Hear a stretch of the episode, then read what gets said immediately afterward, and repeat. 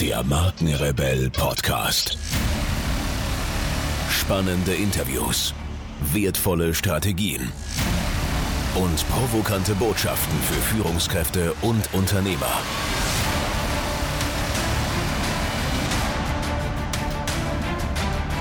Stell dich den Herausforderungen der Digitalisierung und setze als Marke ein Zeichen.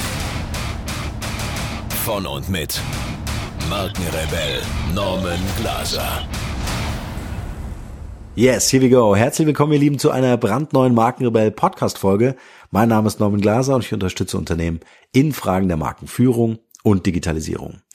Heute mal wieder mit einem Interview. Mein Interviewgast ist Frank Asmus. Frank ist ein guter Freund dieser Community oder dieses Podcastes, vielmehr gesagt, und äh, ist jetzt schon zum zweiten Mal Gast. Die erste Folge mit ihm, die glaube ich letztes Jahr war, hänge ich nochmal als Link in die Show Notes.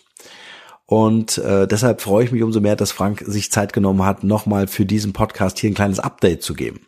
Frank selbst ist Regisseur und Top Executive Coach für exzellente Reden und herausragende Präsentationen. Seine Kunden sind Konzernvorstände, Geschäftsführer, Marketing und Vertriebsteams.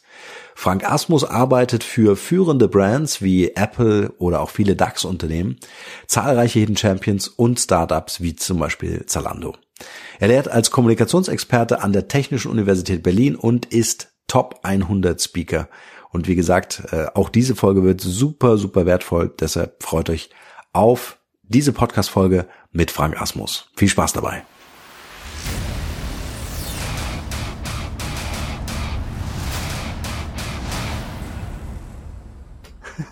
Und wo wir, wir, Haus nochmal? Äh, das ist in der Nähe von äh, Bad Kissingen. Mhm. Ähm, da haben wir ein, ein, Haus am See und das äh, macht total Spaß, da zu wohnen, weil es einfach so dieses, ich vergleiche das immer, äh, weißt du, wenn du einen Astronauten irgendwie so ins Weltall schießt, ja, und der kommt irgendwann zurück und äh, kommt wieder so in, ähm, in, in die Erdumlaufbahn und wird in, irgendwo in Kasachstan oder wo auch immer abgeworfen mit seiner Kapsel, ist das für mich immer wieder so dieses, äh, so, so back to the root, ne? Wenn du irgendwie unterwegs warst und dann bist du einfach wieder so in deiner Homebase, ist das einfach genial, wenn, wenn dann der Ausgleich sta stattfindet. Ich könnte mir das jetzt nicht vorstellen, Berlin zu wohnen zum Beispiel. Mhm. Naja, Bad Kissing ist einfach super. Es ist mitten in Deutschland und gleichzeitig ist es irgendwie halt auch weit weg von vielem Stress. Ja. Es also, ist äh, tatsächlich die geografische Mitte von Deutschland sogar. Ja, ja, eben, genau. Ja, ja, ja sehr cool. Sehr cool. Ja. Und du erzähl, wo bist du? Ich bin gerade in Berlin, zu Hause sitze ich hier. Ah, okay. Weil du warst ja in Amerika, ne? Letzten genau, Tage irgendwie. Genau, seit 20 Stunden hier. Nee, war super, cool. Ne? Also äh, beruflich, äh, Seminar und familiär. Äh, ja. Du bist ja unfassbar viel unterwegs, oder? Ja, es tut sich auch nicht reduzieren jetzt immer mehr dadurch, ja. dass ähm, eben Hashtag Guru, ja, dass also die Leute auch immer mehr zu mir kommen. Also ich hatte unglaublichen ähm, Kundenbesuch zu Hause, ja. also wirklich von Top-Management, äh, Salesforce, Siemens, also wirklich ja. äh, Leute, die, äh, wo ich halt früher hinfahren musste, die kommen mittlerweile zu mir und zwar nicht nur in, in gemieteten Raum irgendwo in Berlin, sondern zu, zu mir nach Hause. Und das ist echt äh, ein Riesenschritt für mich, weil ich dann ja. viel mehr Tage zu Hause sein kann. Ja. Ja, das ist genial. Also einfach auch Familienleben äh, viel mehr integriert, ne? Ja, total. Und ich, ja. ich reise gern, habe ich immer schon sehr gern gemacht. Aber das war jetzt auch dieses Jahr ein bisschen zu viele. Also so einfach auch mhm. ähm, gesundheitlich und so ist das ja auch anstrengend. Ja, jetzt zum Beispiel so ein ja. Flug jetzt, ja, das ist schon äh, ich brauche da ein paar Tage, um. Also wenn ich Blödsinn rede im Interview, dann hängt es am Jetlag. ja, das konservieren wir jetzt schön. Du bist ja kein kein unbeschriebenes Blatt, also äh, äh sowohl jetzt beruflich von deiner Seite als mhm. auch hier im Podcast. Du warst schon mal da. Wir verlinken mhm. natürlich auch die Podcast-Folge in den Show Notes. Aber vielleicht kannst du noch mal so ein kleines Intro machen für alle die, die dich noch nicht kennen sollten, äh, wer du bist, was du machst, wer ist Frank Asmus als Privatperson und was genau ist dein Business. Mhm. Mhm. Tja, was gibt's zu mir zu sagen? Also ähm, ich komme ursprünglich aus Konstanz am Bodensee, ja, habe dann in Paris und in Wien studiert. In Wien hab, am Max-Reinhardt-Seminar habe ich Regie studiert, Theaterregie. Mhm. Und äh, habe als Regisseur gearbeitet, auch zehn Jahre parallel als äh, Schauspiellehrer. Und was sich entwickelt hat, auch parallel schon direkt in Wien, also in den 90er Jahren, dass ich äh, auch von der Wirtschaft angefragt wurde, um sie zu unterstützen äh, in Richtung Kommunikation auf der Bühne. Ja, also das war auch erstmal äh, in den 90ern für Apple gearbeitet und dieses Feld war immer irgendwie da, aber ich war ja Künstler, ja, und ganz mhm. am Anfang die Wirtschaft war böse, ja. Apple ging noch auch so, aber so war halt damals die Ideologie. Aber mit, äh, das hat mich dann immer mehr angefangen zu interessieren, weil diese Welt ist natürlich, diese Wirtschaftswelt ist so ein bisschen wie dieser Schicksalsbereich unserer Menschheit, äh, wie es mhm. Joseph Beuys mal gesagt hat. Und ähm, ja, und dann habe ich irgendwann entschlossen, okay, ich gehe da jetzt voll rein. Ne? Das kam auch durch die Kinder, weil ähm, da habe ich gemerkt, Theater, Kinder und Wirtschaftsarbeit ist ein Spielfeld zu, zu viel. Ne? Und dann mhm. habe ich mich gedacht, okay, jetzt gehe ich voll rein und habe mich entwickelt über die Jahrzehnte, also zum Experten für Führungskommunikation, also Leadership Communication, mhm. beziehungsweise strategische Kommunikation und insbesondere auf der Bühne. Also gerade bei Unternehmen, wo die ähm, Keynote Speech des Vorstandsvorsitzenden äh, Zentrum der strategischen Kommunikation ist und es gut gemacht ist, da bin ich häufig dahinter. Ja. Ne, also meine, meine, meine Kunden sind also Vorstände, Geschäftsführer, Unternehmer, ähm, auch viele Top-Speaker darunter. Mm, ja, das mache ich. und für Unternehmen von Apple bis Zalando. Ja, und das machst du sehr erfolgreich, äh, darf man sagen. Ähm, mich würde mal interessieren, also äh, in diese Vorstandsetagen können ja nur wenige reingucken. Ja? Mhm. Ähm, was ist denn, was ist denn das, was du am häufigsten siehst? Was ist so der Engpass, der, der, den du am häufigsten siehst?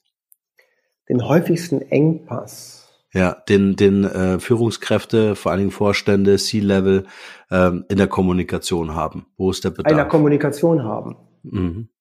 Also erstmal natürlich so ein Vorstandsjob ist wahnsinnig komplex. Ja, und mhm. ich glaube, die durchschnittliche Verweildauer ist im Augenblick bei DAX-Konzernen 2,7 Jahre. Ja. Mhm. Die meisten ziehen ja da gar nicht mit ihrer Familie erstmal hin, sondern warten erstmal ab. Äh, ähm, es ist also ein Schleudersitz, es ist hochkomplex, du hast mit wahnsinnig viel Themen zu tun und es ist ganz normal, dass auf dem We dass dadurch viele Bereiche du einfach nicht übersehen kannst. Das ist ganz normal. Du musst also, ähm, wie ich mal sage, eine Führungsperson handelt durch Kommunikation. Ne, und Kommunikation heißt ja hin und her. Das ist ein oszillierender Vorgang. Das heißt also, sehr gute Vorstandsvorsitzende können sehr gut kommunizieren. Das heißt, die können toll Fragen stellen und damit den Fokus leiten. Ähm, wo aber ein Engpass, den ich jetzt aus meiner Perspektive natürlich sehe, ist, äh, wenn es an die strategische Kommunikation nach außen oder nach innen geht, also auch zu mhm. Mitarbeitern, mhm. da ist immer Luft nach oben, ist ganz klar. Und mhm. Luft beginnt erstmal mit der Klarheit. Ja? Ja. Klarheit ist nicht so einfach, wie man denkt. Äh, oder wie Steve Jobs sagte, Klarheit macht verdammt viel Arbeit. Mhm. Und Klarheit heißt ja, und da wirst du mir sofort zustimmen, ich kenne dich, Klarheit ist ja nicht nur ein äußerer Vorgang, sondern es ist mhm. eine ähm, innere Klärung. Was ist mein Produkt überhaupt? Oder warum überhaupt diese Strategie? Also es ist ein innerer Vorgang. Wenn du nachher was sehr klar, substanziell sagen kannst, dann war davor viel Arbeit. Das ist ganz mhm. normal. Mhm. Also das ist, äh, ich weiß nicht, ob wir darüber gesprochen haben letztes Mal. Äh, das würde man denken, was, der Erasmus, das ist ein Coach, ja, aber es ist tatsächlich so, dass ich immer, wenn ich irgendwo hinkomme, äh, treffe ich auf Unklarheit. Das ist ganz normal. Ja, ja. Und es kann Weil die Reflexion ja auch fehlt, ne? Also das ist ja auch ein, äh, äh, denke ich, ein wichtiger, wichtiger Moment, dass ich in die Reflexion muss. Also oftmals mhm. auch eher von außen, die mhm. jetzt nicht im, im Daily Business sind und das immer wieder auch kontinuierlich. Also oder so meine Erfahrung ist einfach auch, dass dieser Prozess irgendwie auch nie abgeschlossen ist, nee, ne? also weil ja alles in, in wahnsinniger Geschwindigkeit da draußen unterwegs ist und sich ja. verändert. Ja. ja. absolut. Und ich weiß, ob wir da eben, wie gesagt, letztes Mal darüber gesprochen haben, um ein Beispiel mal zu nehmen, dann ruft ein Automobilkonzern an und sagt, Herr Asmus, wir haben eine neue Strategie. Und dann bin ich dahin geflogen und dann ähm, äh, aus Sicherheitsgründen sehe ich ja dann erst vor Ort die Präsentation. Und letztendlich war ich nur gebucht für ein bisschen so äh, coole Show auf der Bühne sozusagen. Und dann aber ähm, hatten die 24 ähm, Handlungsfelder identifiziert, wo sie tätig werden müssen und haben jedem Handlungsfeld eine Botschaft verpasst. Und das wollen sie kommunizieren in einer Präsentation an ihre Führungspersonen weltweit. Und mhm. nach äh, 45 Minuten sollen die dann verstehen, worum es geht. Ja. und dann, ja, dann stehe ich halt da und sag halt, dafür werde ich halt auch dann natürlich äh, gebucht für diese Ehrlichkeit mhm. und sage, das ist kommunikationspsychologisch gar nicht möglich. Ja. Wie? Das ist nicht möglich. Ja, das ist nicht möglich. dann kommen, er, kommen da Erklärungen meinerseits, auch wissenschaftliche Erklärungen.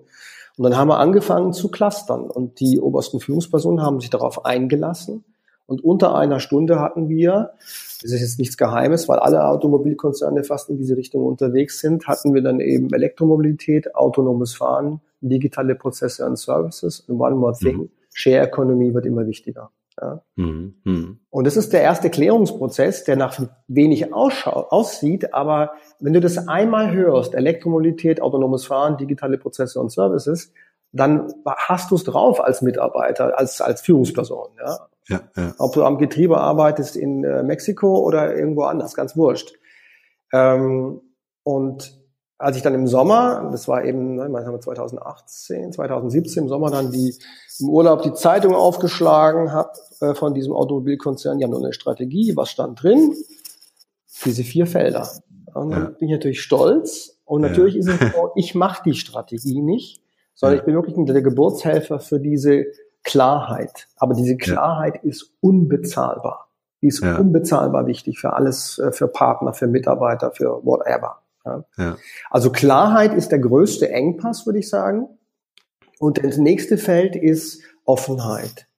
Ne? Also ich sage immer, äh, ein Bekannter von mir, der René Bourbono, sagt immer, äh, Klarheit überzeugt. Ich würde sagen, Klarheit hat extreme Power.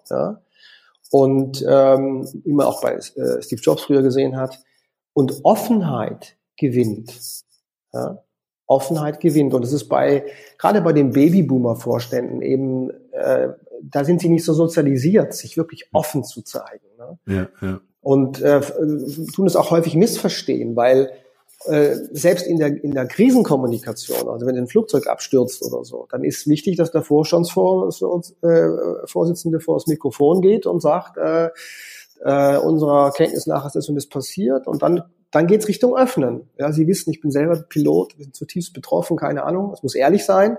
Aber diese, diese Offenheit, die er dann vollzieht, ehrlich, mhm. authentisch, die macht das Unternehmen eben sympathisch und glaubwürdig. Offenheit mhm. gewinnt. Ne?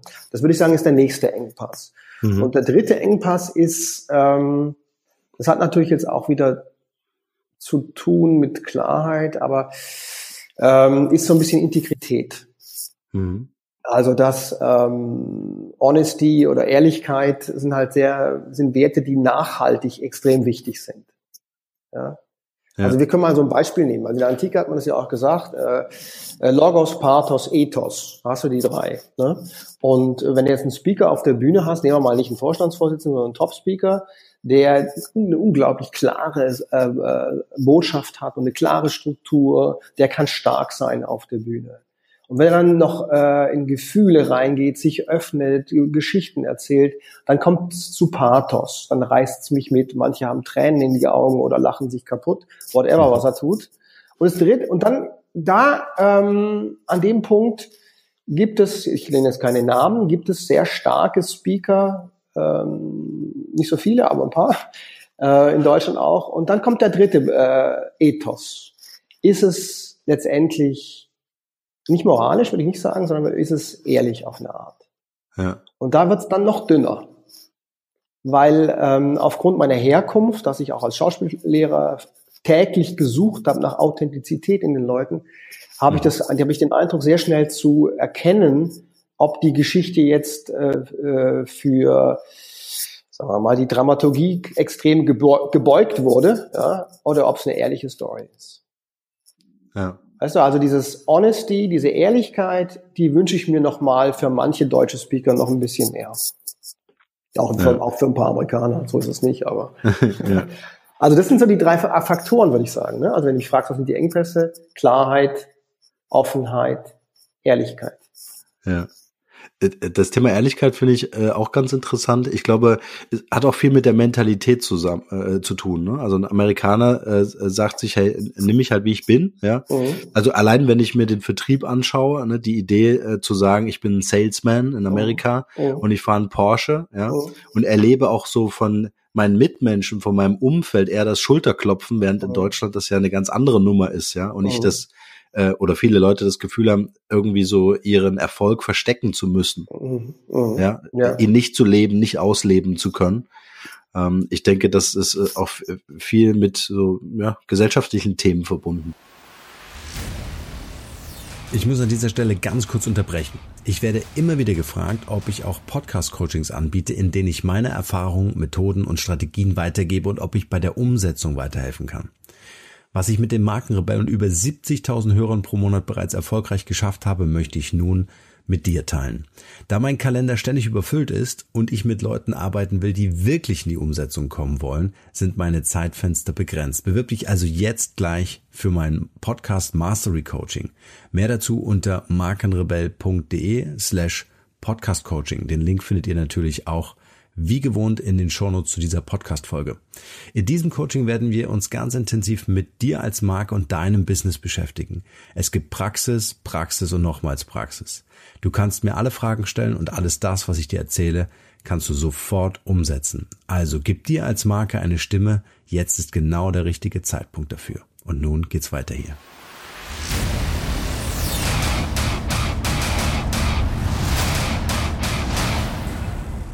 Ich, ich würde gerne noch mal auf das Thema Klarheit, weil das finde ich ist so eine der, der größten Challenges, die auch ich so in meiner Beratung ähm, äh, feststelle, dass es wahnsinnig schwer fällt, so dieses Destillat zu entwickeln. Ja? Mhm, es ja. ist ja oftmals interessant, wenn du zum Beispiel eine Kreativagentur beauftragst, kriegst du ja in der Regel, wenn es eine gute Agentur ist, kriegst du ja am Ende so die Essenz, die Klarheit. Ja? Mhm. Und du überlegst dir, hey Leute, wie, warum habt ihr so lange dafür gebraucht? Das sieht so simpel, so so so so brillant einfach aus. Ja? Mhm. Also im Idealfall kommst du ja durch einen Prozess, durch eine Methodik auf eine Lösung. Mhm. Mhm. So. Und äh, dann liegt das ganze Ding vor dir und es ist eigentlich für alle Beteiligten, außer die, die es natürlich gemacht haben, die diesen Prozess involviert waren, ähm, natürlich von außen so zu erkennen, dass man denkt, na okay, ähm, hätte vielleicht auch in einer Woche erledigt werden können. Ja, aber die oh. Idee, die, diese Idee wirklich zu gebären, also wirklich auf den auf den Punkt ähm, das Ergebnis zu bringen. Äh, wie kann ich mich Vielleicht hast du eine, so eine Vorgehensweise, wie kann ich mich dem Ganzen nähern, dass ich aus der Komplexität meines Unternehmens oh. äh, vielleicht meiner Positionierung oder eines Vortrages, wie kann ich mich der Klarheit nähern? Mhm. Was also, kann ich tun? Genau. Ähm, genau, also ich kann jetzt, ich will gerade, wie, von welcher Seite her ich antworte. ich, ich antworte mal vielleicht mal von der Seite her.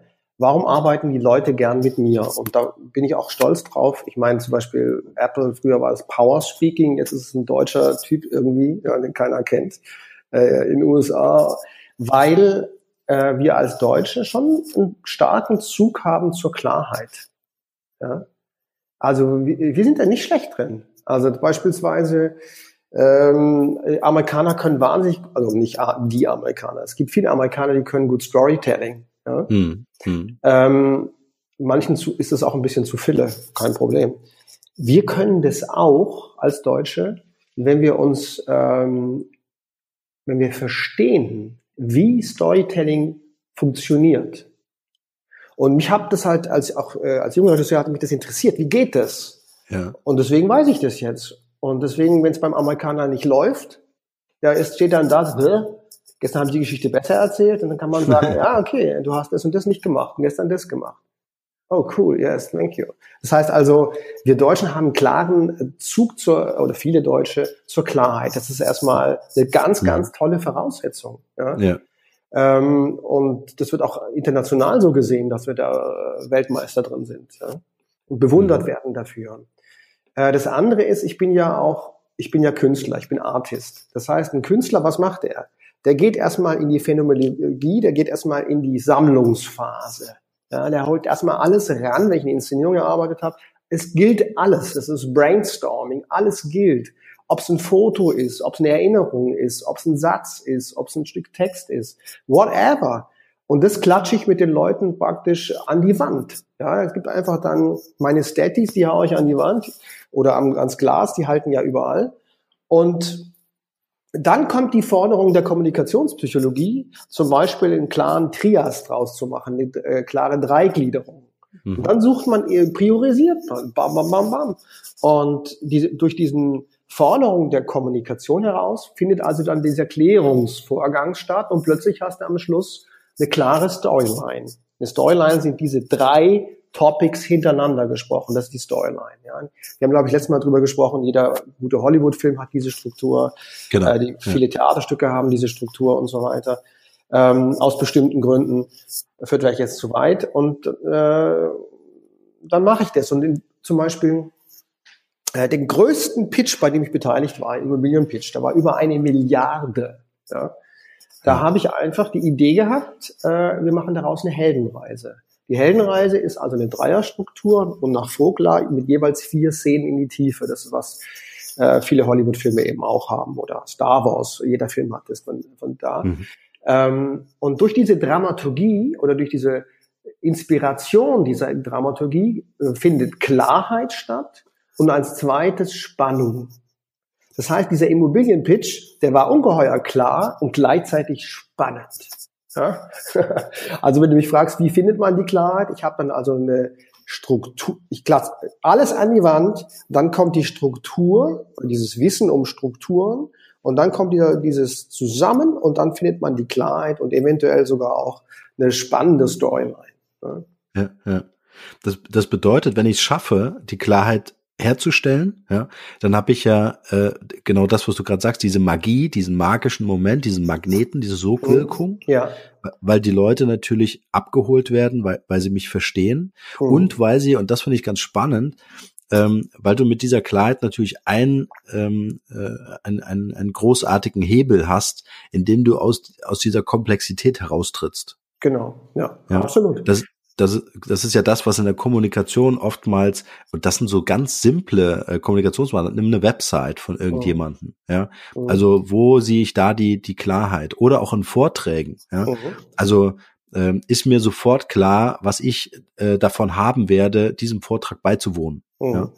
Also äh, raus aus dieser äh, äh, Komplexität und, und rein in die Klarheit, in die Einfachheit, in die Reduktion, den Kern zu finden ne, und mhm. auf diesen Punkt hinzuarbeiten. Absolut. Und dann eben als Künstler ist bei mir halt so, ähm, dass ich, wie als Schauspiellehrer damals, schaue nach der äh, Authentizität und ja, wenn, ich jetzt, wenn, ich jetzt, mit einem ja. Top-Speaker beispielsweise arbeite, nach seiner ganz individuellen Storyline. Ja, ja. Also äh, die, mit den Top-Speakern, mit denen ich gearbeitet habe, äh, ein Großteil dieser Speaker, wir finden dann diese Storyline, wir brauchen dann Tag zu, ja? also diese Storyline und Struktur unten drunter. Und mit der gehen sie dann drei, vier, fünf, sechs Jahre on Tour. Verstehst du? Das ist wie so ein Baukasten. Ja. Ja. Äh, ob sie eine kurze äh, äh, Speech halten oder eine lange, ist vollkommen wurscht. Und ob sie ein Buch schreiben, dann ist diese Struktur auch wieder drin. Ja. Vielleicht sagt der Verlag noch, wir brauchen noch dieses Kapitel und dieses, okay, aber diese Struktur ist im Prinzip drin. Also jetzt zurück zum Automobilkonzern. Also äh, Elektromobilität, autonomes Fahren, digitale Prozesse und Services. Das ist die Storyline. Die ist, wäre in dem Vortrag, die ist in dem Buch. Da, da, da, da. Also es ist, es lohnt sich sozusagen, diese Art persönlicher Storyline zu entdecken. Ja. ja. Ich habe zum Beispiel, zum Beispiel vorher auch ähm, ich habe auch so eine äh, Storyline, ähm, das ist jetzt keine sehr tiefe, aber die habe ich ja vorher gesagt. Logos, Pathos, Ethos. Ja, wenn mhm. ich zum Beispiel wenig Zeit habe für Vorträge, dann spreche ich über Klarheit, ja, über Offenheit und über Ethos, wo es Richtung Purpose geht oder Mission und sowas. Ja? Und unten drunter ist es aufgefüllt durch meine Erlebnisse, die ich eben habe bei meinen in den Companies, ob es jetzt Startups sind oder ja oder Apple oder whatever. Oder Salesforce, äh, keine Ahnung.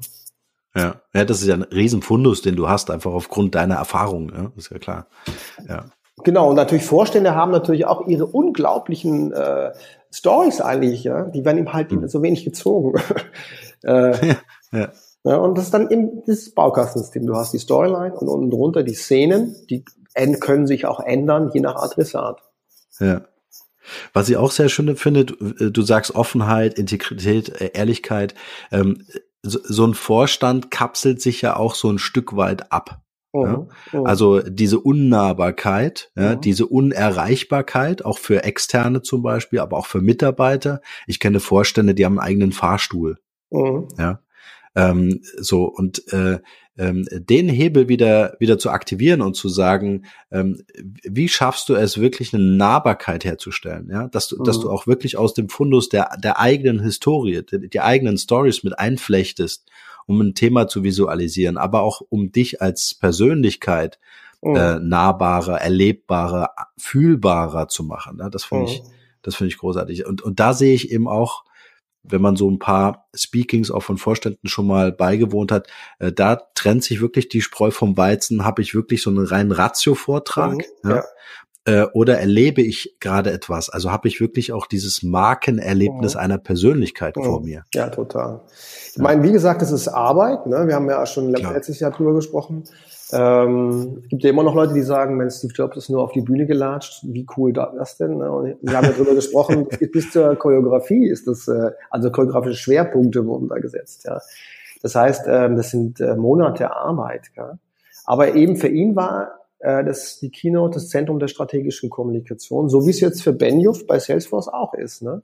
Also ein halbes Jahr vor seiner ähm, Keynote ja. fängt er an, sich zu klären. Und dann hat er irgendwann die Botschaften und dann äh, wird das Ganze und dann kommt noch ein bisschen Show dazu und dann ähm, wenn er dann auf die Bühne kommt, dann ist es, äh, wie soll man sagen, ein geprobtes Theaterstück. Ja, aber für ihn ja. ist es wichtig, weil, wie gesagt, diese Forderung macht ihn klar. Und zweitens, das ist das Zentrum der strategischen Kommunikation des Unternehmens. Das richtet das Unternehmen fürs nächste Jahr aus.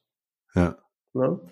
Also, und die meisten sagen, sie haben dazu keine Zeit. Also, um ein Beispiel zu nehmen, ähm, äh, mal gucken, ob ich ob das man jetzt rauskriegen könnte. Also, sage ich mal kurz, einer der drei größten Softwarehäuser in Deutschland. Ja?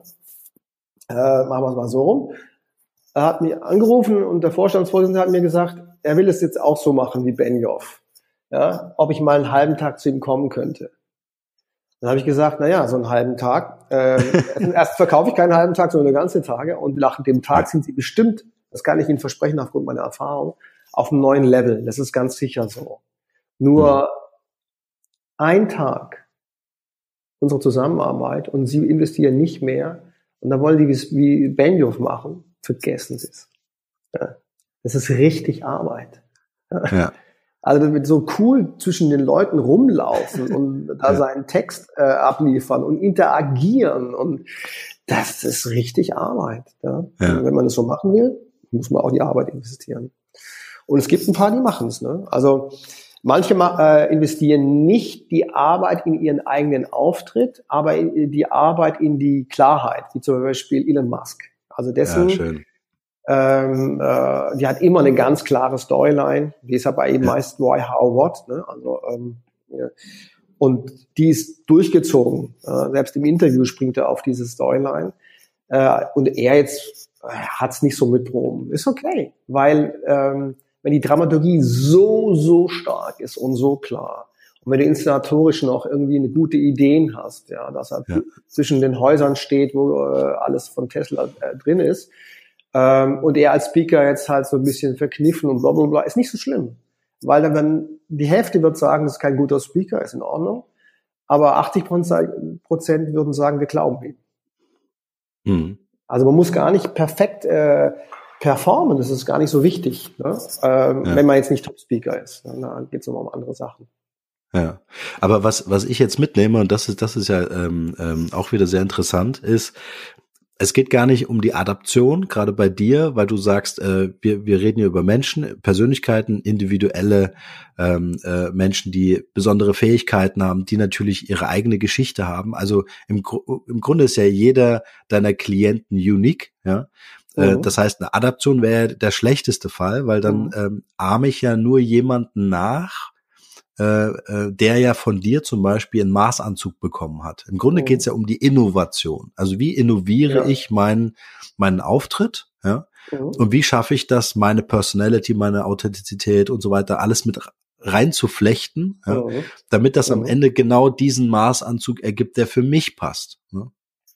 Also ähm, das ist so interessant. Also äh, nehmen, wir, nehmen wir jetzt nochmal, äh, da sind wir ja ein bisschen wieder diese Dreigliederung, die ja. ist, was sehr Universelles bei uns Menschen.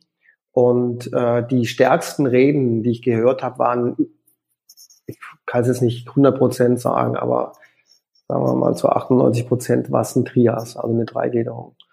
Ähm, es funktioniert wahnsinnig gut. Und wenn ich zum Beispiel mit Goldmedaillengewinnern arbeite, ähm, dann nehme ich in der Regel die Heldenreise.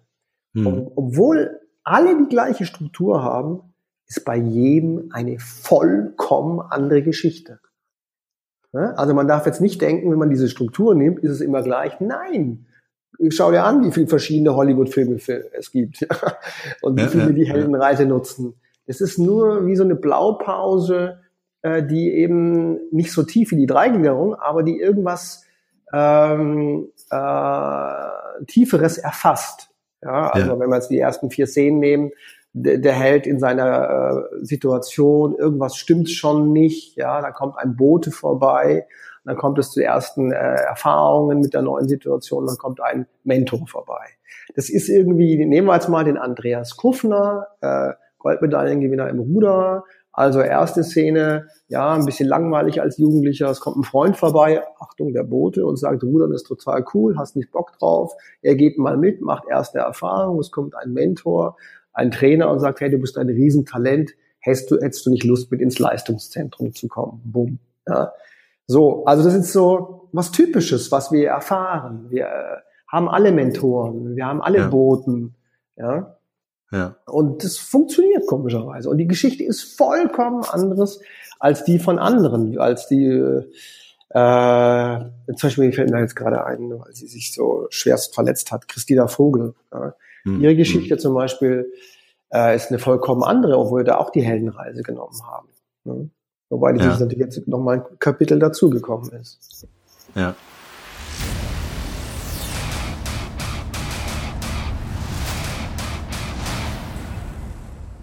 Das war der erste Teil des Interviews. In dem zweiten Teil geht es natürlich genauso spannend weiter. Freut euch also auf die nächste Folge.